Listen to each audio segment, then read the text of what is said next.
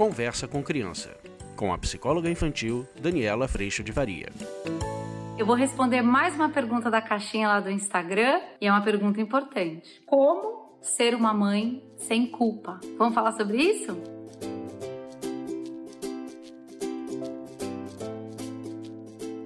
E hoje a gente vai falar desse tema que ele toca tão profundo dentro da gente a culpa. Como que eu posso ser uma mãe sem culpa? Mas o que eu queria trazer para você é o quanto esta culpa tem dois pontos primordiais onde a gente pode trabalhar. Primeiro, é o quanto a culpa ela pode estar sim andando. Deixa eu ver se eu vou conseguir ser clara no que eu vou dizer. A culpa ela pode estar atrelada a um processo de expectativa de ideal. Quando eu não cumpro o que eu penso que é o ideal, eu me sinto culpada. Mas isso pode acontecer tanto por eu achar que meu filho não está recebendo o ideal que precisa, quanto eu sentir culpa por eu não ser a mãe que eu penso que deveria ser, ou o pai. Entende o que eu estou dizendo? Vou repetir. A culpa pode estar tá vindo por um processo de altíssima expectativa de que a vida devia ser perfeita, eu devia dar conta de tudo, eu devia conseguir tudo que não é real, mas eu tô querendo isso. E quando não consigo, me sinto culpada porque meu filho não tá recebendo a performance perfeita que eu imaginei que tinha que ser para que ele receba o que ele precisa ou o ideal que eu penso que ele precisa, ou porque eu tô culpada de eu não ter sido a mãe ou o pai que eu penso que eu deveria ser para que eu me sentisse bem, para que eu tivesse valor, para que eu fosse reconhecida vida, para que eu fosse uma boa mãe.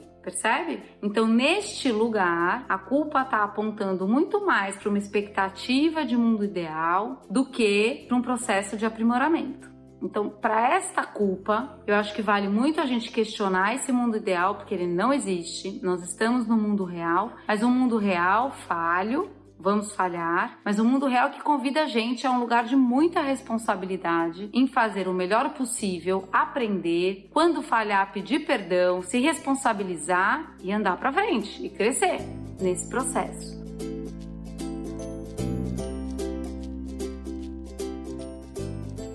É muito importante a gente perceber que a premissa, o lugar de partida normalmente dessa altíssima expectativa e culpa por não dar conta de cumprir tudo isso, normalmente é de uma criança que nasceu luz e boa e tá tudo funcionando e qualquer dor que eu vejo acontecendo é entendida como eu falhando. Eu sou quase a pessoa que tá moldando a vida dessa criança, então qualquer coisa de ruim que acontece é minha culpa. Esse é um lugar perigoso que muitas vezes vai fazer com que o propósito da nossa educação seja a felicidade felicidade, o bem-estar imediato das crianças, porque a gente está considerando que a dor não deveria estar lá. E quando ela aparece, seja a dor, a tristeza, a raiva, a birra, a desobediência, a gente está entendendo isso como culpa nossa. Isso é muito importante e a gente trabalha isso muito no curso. Na premissa de que meu filho nasceu falho, ele tem um coração falho como o meu, ou seja, ele também quer do jeito dele, ele também se vê centralizado, ele também é prepotente, ele também quer agora, ele também quer impor a vontade dele, assim como eu. Eu vou começar a entender que a dor, a tristeza, a raiva, a desobediência, a impaciência, o querer do jeito dele agora, tudo isso faz parte de um funcionamento falho.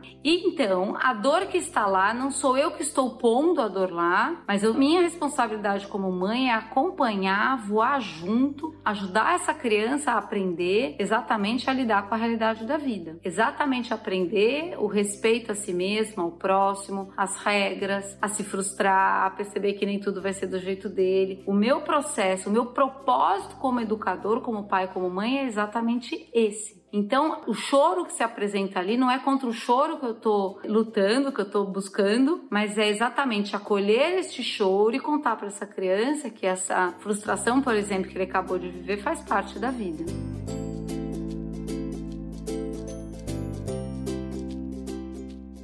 Nesse sentido, a culpa, quando a gente sente, muitas vezes ela está comunicando algo que eu fiz. Então, como eu falei com essa criança, se eu falei com irritação, se eu realmente o meu melhor possível veio com desrespeito, com desconsideração, com explosão, eu brinco da gente jogar granada, a gente ficou de tanque cheio e aí a gente descarregou a nossa irritação nas pessoas que a gente mais ama. Às vezes a culpa vai ser esse lugar que vai te apontar tudo isso que aconteceu, tudo isso que saiu de dentro de nós. Nesse sentido, a culpa ela traz uma informação importantíssima, um para eu pedir perdão do como eu falei com você e reafirmar o que eu preciso de uma forma melhor. Então, olha, meu filho, você me perdoa, a mamãe falou com você. Eu fiz isso de manhã hoje. As meninas se atrasaram, quando eu vi, eu tava, mas não é possível! E bababá, tava falando forte. Antes delas saírem de casa, a gente me perdoa o jeito. Não foi um bom jeito que eu falei, mas eu preciso que a gente consiga respeitar o horário de manhã.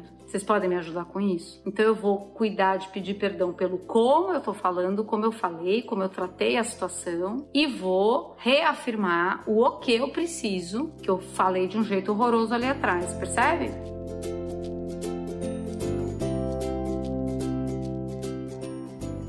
Então, nesse processo, a culpa ela vai dar uma torcida por dentro e ela vai te dizer: não foi bom isso daí, não mas é um, algo que me chama a responsabilidade do que saiu de mim. Mas é algo que não está tratando com o peso do mundo ideal, percebe? Está tratando com o peso da responsabilidade do que eu faço. Eu vou lá retomar, reconciliar, pedir perdão, ajustar, endireitar para o caminho que agora com esse sentimento eu estou descobrindo que aquilo não foi bom e eu vou reorganizar isso que se desalinhou. Isso vai fazer parte do nosso dia a dia. Por quê? Porque não somos perfeitos, não somos ideais, nós estamos num relacionamento com os nossos filhos e nesse ferro afiando ferro que também contém as nossas falhas. E o perdão nesse processo é uma das coisas mais especiais, exatamente porque essa criança também falha. E a hora que ela tem o pedido de perdão da nossa parte, o que acaba acontecendo é que ela entende que nós falhamos também. E isso vai trazer proximidade, compaixão, também a possibilidade possibilidade dessa criança compartilhar as suas falhas muito mais do que se a gente tivesse, às vezes, na hipocrisia de eu não erro nada, não peço perdão de nada e eu agrido, seja nas palavras, seja na minha irritabilidade, na minha desconsideração, e essa criança não percebe a falha como parte do processo. Que leitura ela faz? Que ela também não pode falhar. Aí todo mundo falha, porque falhamos, mesmo que você não queira, você vai falhar, eu também. E aí a gente cai naquele lugar que eu já falei bastante aqui, de eu justificar minha falha na sua e você justifica a sua na minha e a gente fica rodando, querendo sempre fazer o que, gente? Exatamente o que eu falei no vídeo anterior: mudar o outro, mas eu não cuido do que faço.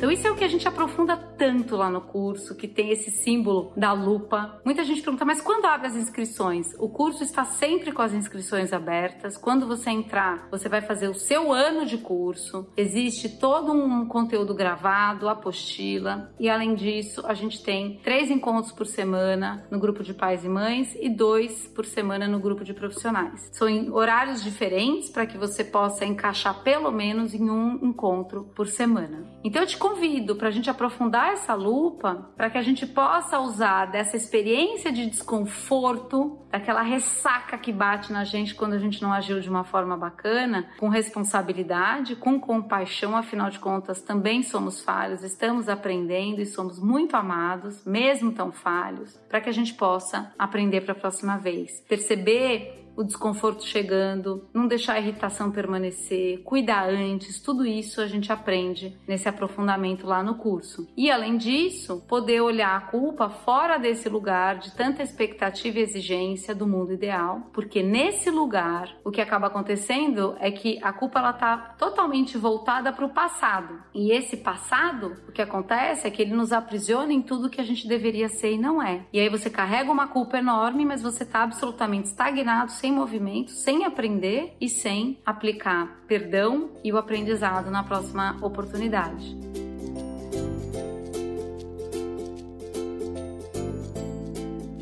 O que acontece com a culpa é que ela prende tanto a gente no passado que a gente saiu do presente e deixa de cuidar do futuro. O que acaba acontecendo com isso é que a gente está muito mais preocupado com a gente nesse processo do que em aprender ter a humildade de aprender e fazer diferente para a próxima vez. O momento presente, com o melhor possível, só por hoje e cuidando do que sai de dentro da minha boca, dos meus gestos, das minhas palavras, me permite andar hoje com muita atenção, exatamente porque sou falha, andar hoje prestando atenção no que faço, nos meus desconfortos, nas minhas necessidades, podendo sempre pedir perdão quando faço algo que desconsidera o outro, desrespeita o outro, para que eu possa aprender todos esses botões que vão me apertando para que eu possa cuidar antes na próxima oportunidade. Então, nesse sentido, honestamente, para a tua pergunta, que eu acho que é fantástica, como ser uma mãe sem culpa, eu vou dizer para você, é muito possível quando a gente cuida de viver no momento presente, fazendo o melhor possível, sabendo o quanto sou falha, me responsabilizando pelo que faço, pedindo perdão pelos meus erros e aprendendo. Nesse sentido, a culpa não é um lugar onde a gente fica lá se corroendo, pelo menos eu não fico não. Sabe por quê? Porque ela traz uma informação quando ela aparece, eu já tenho a humildade e a vontade de ir lá correndo pegar essa informação para eu me corrigir, seja pelo que passou, com o perdão, mas principalmente com o que vem ali na frente. E eu quero te convidar para viver isso junto comigo e com tantas famílias, para que a gente possa sair desse lugar mesmo muito prejudicial e muito pouco produtivo, que é o lugar de expectativa e exigência, de ideal, de dar conta de tudo e de viver fora da realidade do melhor possível.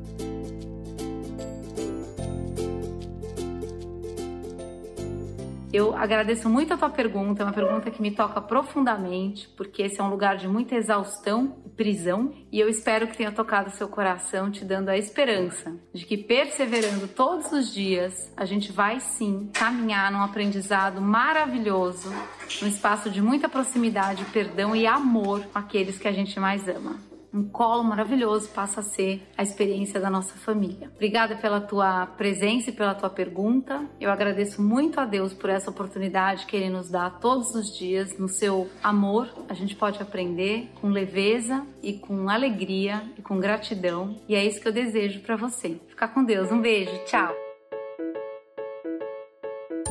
Você acabou de ouvir Conversa com Criança, com a psicóloga infantil Daniela Freixo de Faria. Mande seu e-mail para conversa@danielafaria.com.br.